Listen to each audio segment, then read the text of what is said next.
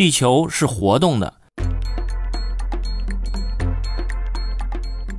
地球的表面呢，在不断的变化，这归因于由地球内部能量所驱动的动力地质作用。地球脆性外壳的板块总是处在运动的状态，改变着海洋和大陆的形态。板块构造呢，在整个地质时期，由于板块构造作用的驱动，地球表面包括大陆和海洋的分布与大小都在不断的变化。地球最外层冷的、脆弱的岩石破裂，成为许多半刚性的岩石体，也就是构造板块。地球上呢，有七个主要的大陆尺度的板块和大约十二个较小的板块。日复一日，下浮地幔的运动使这些地壳的板块彼此碰撞。当板块被拖开时，在下地幔熔融的岩浆形成新的地壳。这主要发生在海底的离散边界上。但由于地球本身不能膨胀，新生的洋壳呢，就推动地壳在某处等量的缩短。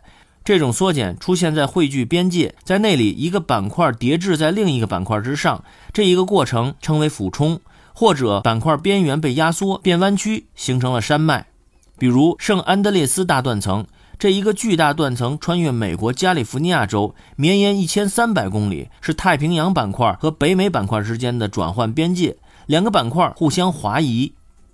山脊呢，一般出现于新板块形成的地方，两个板块相背运动，板块构成了地壳相互交错搭接的表面。有一个关于全球地震位置的研究，都建立在板块边界所在之处。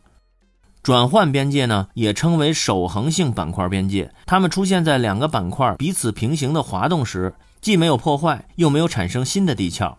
汇聚边界。当两个汇聚的板块有相似的密度和厚度时，它们的前缘受到挤压、断裂并加厚，形成山脉，比如喜马拉雅山脉、褶皱山脉。板块边缘汇聚时所引发的强大压力，能使地壳产生惊人的褶皱和断裂，岩石被上推，形成了山脉。